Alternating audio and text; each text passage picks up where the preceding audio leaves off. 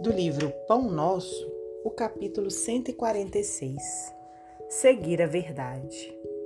Antes, seguindo a verdade em caridade, cresçamos em tudo naquele que é a cabeça, Cristo. Paulo, Efésios 4,15. Porque a verdade participa igualmente da condição relativa inúmeros pensadores enveredam pelo negativismo absoluto, convertendo o materialismo em zona de extrema perturbação intelectual. Como interpretar a verdade se ela parece tão esquiva aos métodos de apreciação comum? Alardeando superioridade, o cientista oficioso assevera que o real não vai além das formas organizadas, à maneira do fanático que só admite revelação divina no círculo dos dogmas que abraça.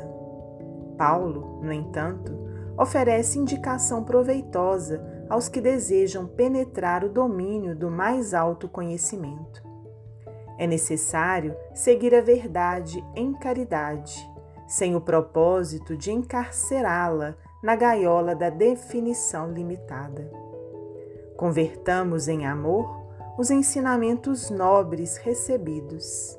Verdade, somada com caridade, apresenta o progresso espiritual por resultante do esforço. Sem que atendamos a semelhante imperativo, seremos surpreendidos por vigorosos obstáculos no caminho da sublimação. Necessitamos crescer em tudo o que a experiência nos ofereça de útil e belo para a eternidade, com o Cristo, mas não conseguiremos a realização sem transformarmos diariamente a pequena parcela de verdade possuída por nós em amor aos semelhantes. A compreensão pede realidade, tanto quanto a realidade pede compreensão. Sejamos, pois, verdadeiros, mas sejamos bons. Emmanuel, psicografia de Francisco Cândido Xavier.